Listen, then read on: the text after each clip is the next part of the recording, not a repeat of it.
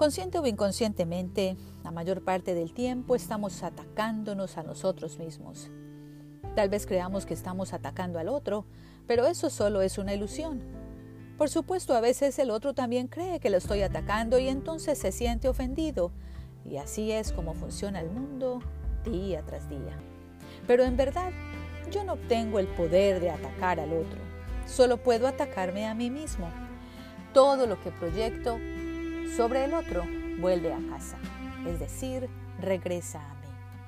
Proverbios 28:13 dice, el que encubre sus pecados no prosperará, mas el que los confiesa y se aparta alcanza misericordia. Nuestras actitudes son como el boomerang perfecto. Siempre recibo de vuelta lo que envío. Si envío ira, la ira regresa, porque tengo que aprender a responsabilizarme de ella. Cada uno de nosotros tenemos que adueñarnos de lo que emitimos. Solo podemos liberarnos de algo cuando nos adueñamos de eso. Tenemos que entender que vamos a seguir cometiendo errores hasta que aprendamos nuestras lecciones. Vamos a seguir proyectando cualidades positivas y negativas en los demás mientras no estemos dispuestos a adueñarnos de ellas en nosotros mismos. Vamos a seguir atacando a los demás hasta que no nos responsabilicemos del ataque. Necesito responsabilizarme de la ira. Entiendo que no es del otro, sino contra mí mismo. Es a, mí a quien ataco. No me pierdo entonces en la proyección o al menos no me pierdo cuando tengo éxito en mi intento de responsabilizarme. No siempre tengo el éxito que quiero, ni tampoco suelo tenerlo en el primer intento. A veces sigo atacando al otro y a veces me apropio del ataque. Cuando ataco al otro me siento culpable porque creo que puedo herirlo. Llevo entonces esa culpabilidad conmigo y entonces cuando la otra persona me ataca, mi culpabilidad me invita a ese ataque para que siga pegado a mí. Todo esto es un proceso que va en ciclos. Cuando ataco al otro me siento mal, pero el otro me ataca. Guardo las piedras que me ha lanzado y cuando me encuentro al otro vuelvo y las tiro porque proyecto mi ira en cada persona que encuentro. A Satanás le encanta este juego porque entiende que a través del enojo gana un gran terreno en el corazón y confunde a los seres humanos que casi nunca entienden que lo que están haciendo es atacarse a sí mismo, tirarse a sí mismo las piedras. Pero les da la falsa ilusión de que es contra otros. Pero cuando vamos y las lanzamos a los demás, terminamos sintiendo culpa y no resolvemos la ira. Por el contrario, aumentamos el problema. Lanzamos las piedras, herimos al otro, el otro nos hirió, nos vamos con nuestra culpa, pero también nos vamos con el enojo. Así que cada vez que ataco al otro estoy estableciendo mi propia culpabilidad. Necesitamos confesar inmediatamente lo que estamos haciendo. El ataque no puede ser justificado, de modo que responsabilizarnos de sanar y sanar a los demás debe ser nuestro principio del amor en Cristo. He cometido un error, mi hermano, hijo, esposo, amigo, esposa.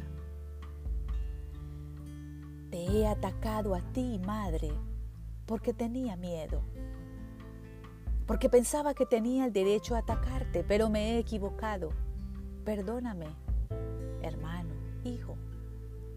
Ayúdame a seguir mi camino.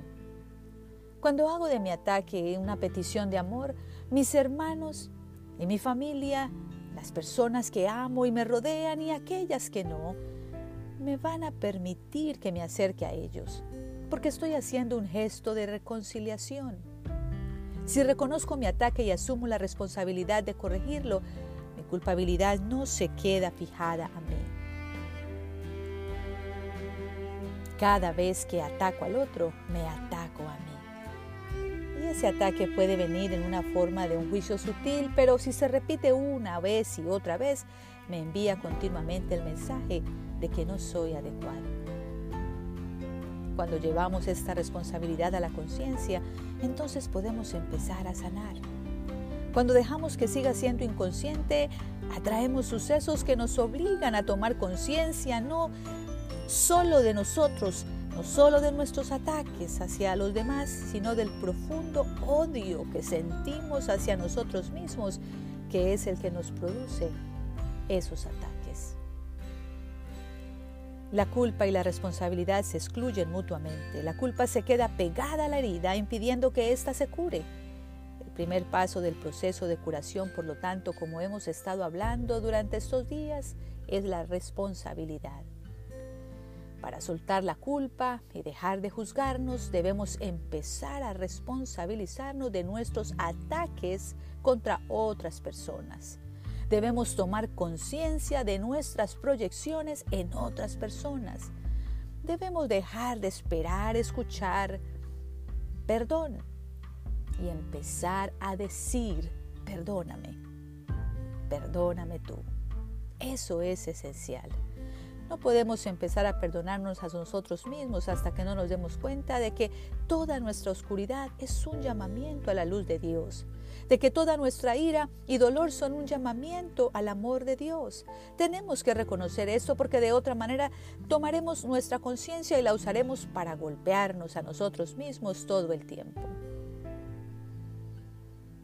No debemos subestimar este peligro. El Espíritu de Dios que está en nosotros es nuestra mayor fuente de curación. Porque cuando hablamos con Dios y nuestro hermano, nuestro Espíritu confirma en nosotros esa necesidad de reconciliación y el tiempo nos va a animar a enmendar nuestros errores y aprender de ellos. Yo no soy malvado por haber atacado al otro y el otro tampoco es malvado por haberme atacado a mí. Nuestro ataque mutuo viene de que ambos nos sentimos profundamente culpables y llenos de piedras que hemos venido lanzando y recibiendo. Vienen de un lugar en el que ni el otro ni yo nos hemos sentido amados. Precisamente este es el principio de la gracia. Comenzamos a ver incluso en la oscuridad con los ojos del amor de Dios porque entendemos que su gracia nos perdona. Si Dios se hubiese comportado como juez sobre la tierra, todavía estaríamos en ese debate de seguir justificándonos delante de Dios mientras Él nos acusa y nosotros le lanzamos piedras por lo que Él no ha hecho y está supuesto a hacer y Él nos acusa por no haber obedecido en lo que estamos supuestos a obedecer y que no hemos hecho. Así que Él cortó eso de raíz. Se manifestó a este mundo, perdonó nuestros pecados, sanó la deuda, olvidó la ofensa y empezó un nuevo ciclo. Necesito entender que la reconciliación y la reconstrucción comienzan sobre ese fundamento. Ese es el verdadero fundamento de la curación o sanidad en mi alma, el perdón de todos los errores y la gratitud por esa nueva conciencia que Dios me ha dado. La responsabilidad no viene del ego, pero la culpa sí. La culpa prolonga la sensación de separación, mantiene la herida abierta.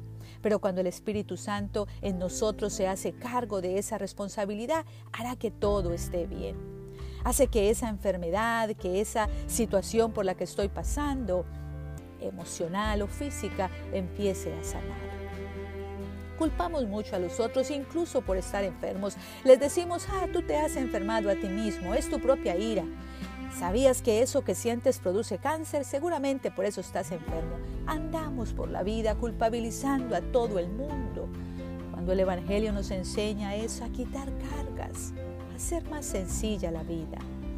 Cuando hablamos de sanidad, hablamos de abandonar los juicios sobre nosotros mismos y la culpabilidad por los errores del pasado y por los errores de otros. Se trata de soltar lo que no nos pertenece. Se trata de lavar esa sustancia pegajosa que aparece sobre nuestra piel cuando nos dedicamos a justificar nuestros juicios sobre las deudas y los errores de los demás. Necesitamos aprender del amor de Cristo y comprender lo que realmente significa la palabra gracia.